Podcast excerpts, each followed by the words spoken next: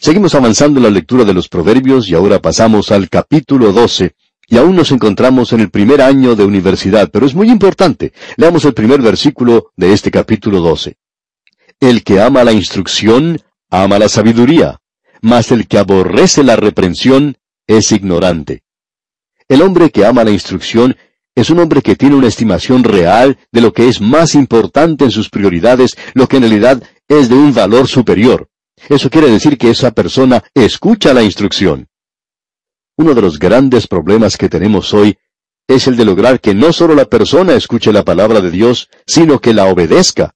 Y la obediencia es algo absolutamente esencial. Notemos ahora lo que dicen los versículos 2 y 3 de este capítulo 12. El bueno alcanzará favor de Jehová, mas él condenará al hombre de malos pensamientos. El hombre no se afirmará por medio de la impiedad, mas la raíz de los justos no será removida. Creemos que el Señor dio una parábola en el Sermón del Monte que trataba de este tema. Un hombre, dijo él, edificó su casa sobre la roca, otro edificó la suya en la arena. La roca, por supuesto, es Cristo, el fundamento sólido de la palabra de Dios. Pero no importa, no se levantarán los malos en el juicio, ni los pecadores en la congregación de los justos. Amigo oyente, no interesa quién sea él. Va a terminar de una manera triste y penosa.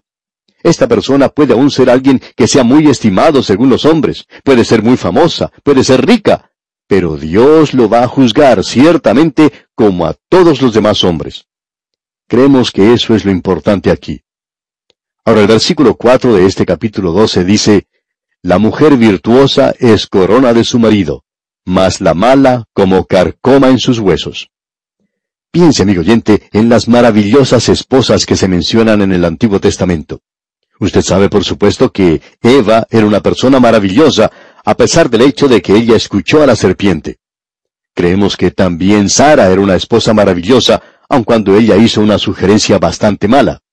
También opinamos que podemos ver que la madre de Moisés, por ejemplo, fue una esposa maravillosa. Jocabet tiene que haber sido una persona muy buena. Pero hay otras que no son tan buenas. Aquí tenemos a la esposa de Job, por ejemplo. Ella no fue de mucha ayuda para este hombre. Es interesante, Satanás le quitó a Job todo aquello con lo cual él se apoyaba, con excepción de su esposa, y eso quiere decir que ella no tendría que haber sido de mucha ayuda para Job. Y luego, por supuesto, tenemos a esa sangrienta Atalía, y también ella tenía una mujer muy mala por madre, Jezabel. Así es que uno tiene ilustraciones, muchas de ellas en las escrituras, recuerde esto. Y esta es una lección para el joven. El curso más importante que pueda tomar es un curso de cómo elegir una esposa, cómo hacer esa selección. Y la cosa más importante que una muchacha puede hacer es elegir un esposo, digamos de paso. Sabemos que el escritor Ogden Nash escribió hace muchos años una pequeña copla que habla acerca del éxito del matrimonio. De paso, digamos que esto es mucho mejor que muchos de los cursos que uno puede tomar en el día de hoy, ya que estos cursos no duran mucho. Con eso queremos decir que uno vuelve a hacer las malas cosas que hacía antes después de finalizar esos cursillos. El problema es que usted no está viviendo en la palabra de Dios. Si así fuera, pues no necesitaría el curso para nada. Escuche lo que escribió Ogden Nash. Para permitir que su matrimonio mantenga llena hasta el borde la copa de amor, cuando usted está equivocado, admítalo. Y cuando tenga la razón, cállese la boca. De paso debemos decir que ese es un muy buen consejo para guardar su matrimonio con amor, en esa copa de amor. Sigamos adelante ahora en el libro de Proverbios leyendo los versículos 5 al 7 de este capítulo 12. Los pensamientos de los justos son rectitud, mas los consejos de los impíos, engaño. Las palabras de los impíos son acechanzas para derramar sangre, mas la boca de los rectos los librará. Dios trastornará a los impíos y no serán más, pero la casa de los justos permanecerá firme podemos decir que Dios es una persona, digamos, chapada a la antigua. Él cree en la ley y en el orden, y tiene mucho que decir contra el hombre sin ley. Ahora el versículo 8 dice, Según su sabiduría es alabado el hombre, mas el perverso de corazón será menospreciado. Cuando leemos esto pensamos en Gedeón y su hijo. Gedeón debe ser ensalzado según su sabiduría, y Abimelech, su hijo, tiene que ser menospreciado. Luego el versículo 9 más vale el despreciado que tiene servidores que el que se jacta y carece de pan. Creemos que esto se podría traducir de una manera diferente, diciendo, mejor es el pobre que se provee para sí mismo. Creemos que es una traducción mucho mejor. Es un poco confusa aquí, pero aparece como que se está haciendo un contraste diciendo que es mejor ser envidiado que aquel que se deleita en hacer una ostentación vacía, mientras que al mismo tiempo no tiene pan que comer. ¿Y cuán cierto es todo esto? Creemos que uno puede ver aquí a Jacob y a Esaú en este proverbio. Esaú tenía hambre y aún así él era quien tenía la bendición de su padre, pero no le daba ninguna importancia. Ahora notemos lo que dice el versículo 10 de este capítulo 12 de Proverbios. El justo cuida de la vida de su bestia, mas el corazón de los impíos es cruel. Aunque ya hemos mencionado esto en otra oportunidad, vamos a volver a repetirlo. Es acerca de la muerte del padre del autor de estos estudios bíblicos, el Dr. J. Vernon McGee. El padre del Dr. McGee murió en un accidente en una desmotadora de algodón cuando el Dr. McGee tenía solamente 14 años de edad, cuando el muchachito pensaba que su papá era un héroe. Y él decía que nunca había podido superar esa experiencia. Siempre pensó que era un padre maravilloso, aun cuando él sabía que él bebía quizá demasiado y aparentemente usaba un lenguaje un poco fuerte a veces.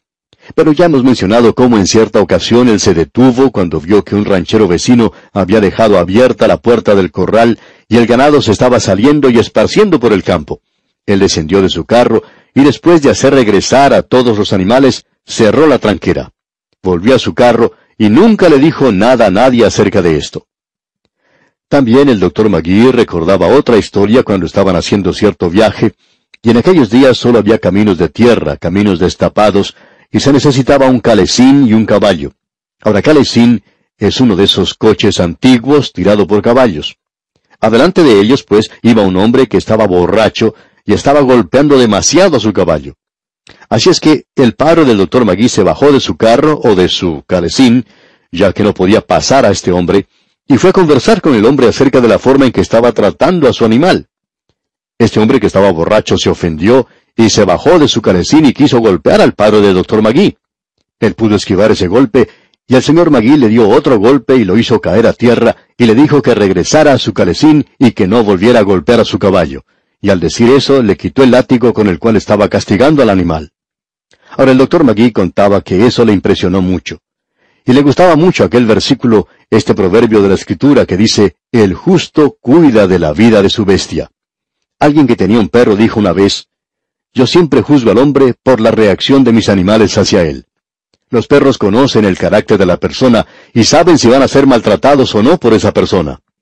Es muy interesante notar que un animal parece conocer el carácter humano, quizá un poco mejor que nosotros mismos. Y Dios tiene un proverbio acerca de esto nos gusta mucho y confiamos que a usted también le guste. Bueno, sigamos ahora con el versículo 11 de este capítulo 12 de Proverbios. El que labra su tierra se saciará de pan, mas el que sigue a los vagabundos es falto de entendimiento. Es decir, permanezca en su trabajo, amigo oyente, tenga ocupaciones y no vaya de un lado para otro. Hay un nuevo proverbio en el día de hoy y dice lo siguiente.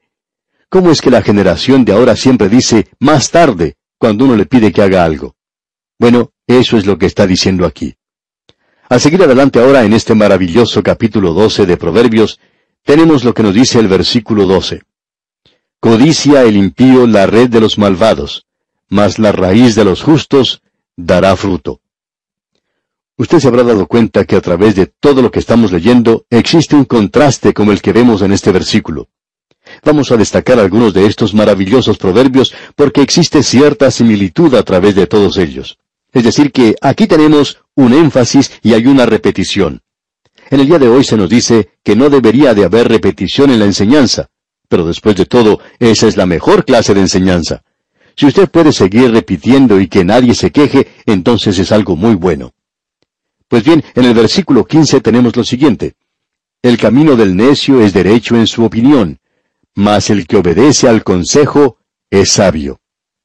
Estamos seguros que en el momento que leímos este versículo, usted ya se ha dado cuenta a quién se puede referir. Ya hemos tenido un proverbio que se refería a esto. Se refiere a este hombre, a Roboam, el hijo de Salomón. Él nunca quiso escuchar el consejo sabio que tenía. Leamos ahora los versículos 17 y 18 de este capítulo 12 de Proverbios. El que habla verdad declara justicia, mas el testigo mentiroso, engaño. Hay hombres cuyas palabras son como golpes de espada, mas la lengua de los sabios es medicina. Alguien puede decirle algo a usted utilizando un lenguaje bastante fuerte. Y si su predicador está predicando la verdad, él va a herirle alguna vez. Nos gusta a veces recibir cartas como la que recibimos una vez, refiriéndose a algo que dijimos en una transmisión. De vez en cuando decimos, no deseamos sonar mal, pero vamos a tener que hacerlo porque tenemos que decir algo muy fuerte. Y esta persona que nos escribió dijo, continúen siendo así, en esa manera tan hermosa. Bueno, no sabemos cuán hermoso es, pero tenemos la intención de decir lo que tenemos aquí. Si su predicador está predicando la verdad, Habrá ocasiones cuando va a colocar la espada en su mismo corazón. Y si usted no está dispuesto a aceptarlo, bueno, el hipócrita siempre se tapa con algo, como puede apreciar, usando odio y mala voluntad. Esa es la razón por la cual hemos dicho desde hace algún tiempo que siempre tenemos dudas acerca del hombre o de aquella persona que critica demasiado a su predicador. Es decir, que habla bien cuando está frente a frente, pero cuando le da la espalda, entonces es como si le clavara un cuchillo. Y luego tenemos en los versículos 18 al 22 lo siguiente. Hay hombres cuyas palabras son como golpes de espada, mas la lengua de los sabios es medicina.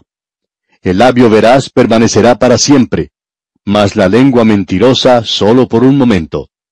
Engaño hay en el corazón de los que piensan el mal, pero alegría en el de los que piensan el bien.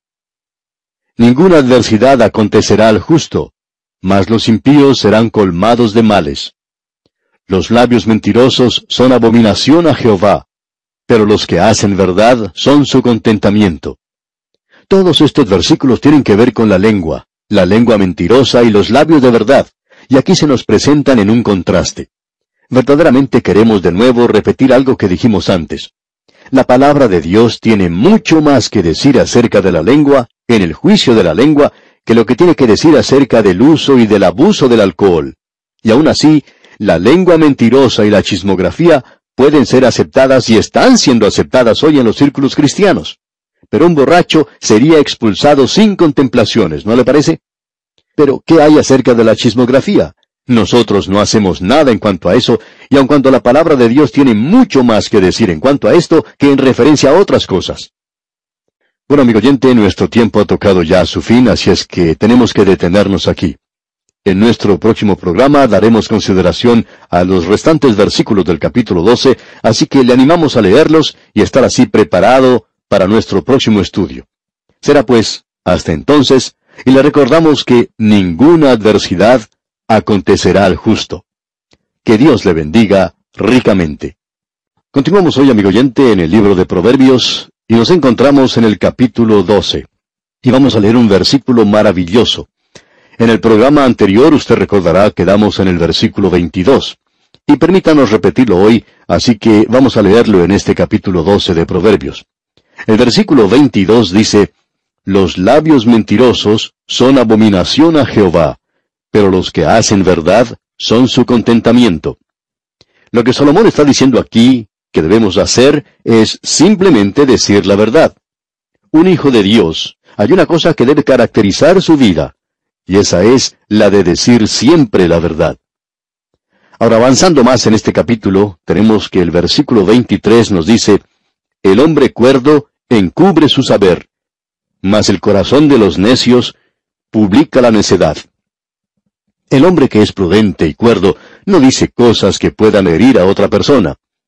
Usted quizás se ha encontrado en un grupo de personas cuando allí entre ellas se encontraba una persona necia, de esas que nunca cierran la boca y que en el grupo en que se encuentran dicen algo que refleja cierta característica de otra persona, y por lo general se trata de alguien que no está presente allí. De eso es que se nos habla aquí en este versículo. El hombre cuerdo no dice cosas hirientes, pero se encuentra en el corazón de los necios, quienes dicen cosas así. Ahora en el versículo 24 leemos, La mano de los diligentes señoreará, mas la negligencia será tributaria.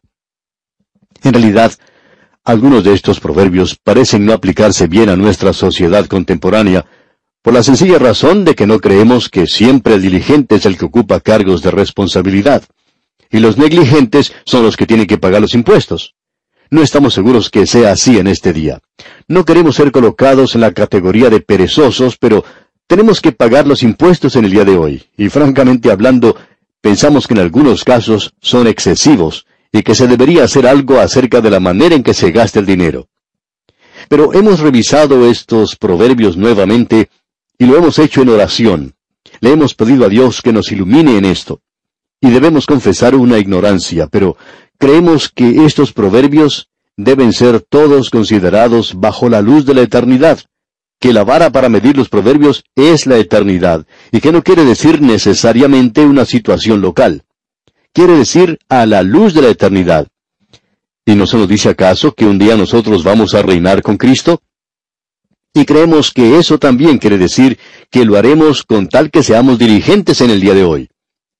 No creemos que cada creyente en el cielo se vaya a encontrar en el mismo nivel. Pensamos que habrá unos niveles diferentes. Y personalmente me sentiría muy avergonzado, apenado, si me encontrara en el mismo nivel que los apóstoles y sentado al lado del apóstol Pablo, por ejemplo. Me sentiría en realidad humillado porque yo no creo que pertenezco allí. Opino que debe haber diferentes niveles. También creo que los dirigentes son los que reinarán con él. Y opino que esos proverbios tienen que ser observados bajo la luz de la eternidad. Ahora, esa es nuestra explicación de muchos de los proverbios que estamos leyendo ahora. Sin embargo, hay muchos de ellos que se pueden aplicar para las actividades de nuestra vida diaria. Notemos lo que dice ahora el versículo 25 de este capítulo 12 de Proverbios. La congoja en el corazón del hombre lo abate, mas la buena palabra lo alegra. Es decir, cuán potentes son las palabras correctas. Usted recuerda lo que Job le dijo a sus amigos. Cuán eficaces son las palabras rectas. Estas palabras brindan ánimo y alegría a aquellos que están tristes o sufriendo o que están teniendo algún problema. Uno no golpea a una persona que se ha caído y que está teniendo problemas. Luego el versículo 26 nos dice, El justo sirve de guía a su prójimo, mas el camino de los impíos les hace errar. Es decir, el hombre justo quiere ayudar a su prójimo. Pero hay algunos prójimos que van a tratar de hacerle mal a usted y necesitamos tener cuidado en esto. La realidad es que el hombre justo si él se da cuenta que usted está equivocado, él vendrá a conversar con usted acerca de ese problema y a hacerle frente. Natán era el mejor amigo que tuvo David y sin embargo fue Natán quien tuvo el valor de señalarlo a él y decirle, tú eres aquel hombre. Hay algo que debe ser arreglado en tu vida. Qué hermoso es poder reconocer que tenemos un buen amigo. Un pastor cuenta que cuando él comenzó el ministerio, el Señor le mostró su gracia para con él permitiéndole ser el pastor de una iglesia que había sido su propia iglesia antes, donde la gente le amaba y demostraba mucha simpatía hacia él, porque este hombre era muy inexperto, digamos, en este asunto del pastorado de una iglesia tan grande y de tanta importancia. Pero la gente de ese lugar era bastante buena con él. Y en cierta ocasión este joven pastor escuchó a un hombre muy famoso predicar en una conferencia, y él trató de imitarlo, hasta trataba de imitar el acento con el cual este hombre hablaba. Y su iglesia descubrió esto. La gente simplemente estaba sentada allí, sonriendo, contemplando su actuación, pero muy pocos fueron los que dijeron algo, y él no recibió una crítica muy dura. Pero un hombre que había ayudado a este pastor a través de sus estudios, lo invitó a comer en cierta ocasión, y le dijo algo que este joven pastor nunca olvidó. Era un buen proverbio. Y le dijo, Pastor, nosotros preferimos tener un pastor genuino que una imitación de otra persona. Eso fue todo lo que dijo. Y amigo oyente, eso era todo lo que necesitaba decirle. Desde ese momento, ese pastor comenzó a ser una persona genuina. Quizás no haya sido lo mejor, pero era muy superior que el tratar de imitar a otra persona. Cuán poderosas son las palabras rectas. Y el justo sale en busca de su prójimo, ayuda a su prójimo, pero aquel que es sin ley le hace errar. Él va y le da unas palmaditas en la espalda, y luego cuando esta persona se arrepiente, entonces lo crucifica, por así decirlo. Amigo oyente, podemos darnos cuenta cómo estos proverbios ponen su dedo en la llaga, por decirlo así, en su misma iglesia, en el lugar donde usted trabaja. Ahora hay algunos proverbios que demuestran alguna característica humorística. En la primera parte del versículo 27 de este capítulo 12 de Proverbios leemos, el indolente ni aún asará lo que ha cazado. Es decir, que este hombre salió y pudo cazar un animal, pero es demasiado perezoso para despedazarlo, cocinar su carne y comer. Uno tiene que ser muy perezoso para ser así, siendo un cazador. Hay algunos pescadores que van a pescar, pero que no quieren limpiar los peces que cogieron. El mismo versículo 27 en su segunda parte dice, Pero haber precioso del hombre es la diligencia. Es decir, que él se preocupa por hacer lo que esta otra persona no quiere hacer. Usted recuerda que Ruth, cuando ella estaba en el campo, se puso a recoger las espigas que los segadores habían dejado en el campo. Booz había sido generoso con ella, y usted sabe que cuando ella fue a su hogar, según se nos dice, se puso a trabajar con esas espigas que ella había recogido. Amigo oyente, ella estaba dispuesta a hacer aquello que había sido fácil de recoger. Sin embargo, ella trabajó con eso para poder conseguir el grano. Ella podía haber hecho otra cosa. Por ejemplo, lo podía haber llevado ante Noemí y decir, mira, mira lo que he hecho. Yo he conseguido esto para que tú puedas prepararlo para conseguir el grano. Pero ella no hizo eso. Ella nos revela aquí un gran espíritu en esa clase de vida. Aun si no tiene que lavar los platos de vez en cuando, eso no le va a hacer ningún daño. Continuemos ahora con el versículo 28 de este capítulo 12 de Proverbios. En el camino de la justicia está la vida, y en sus caminos no hay muerte.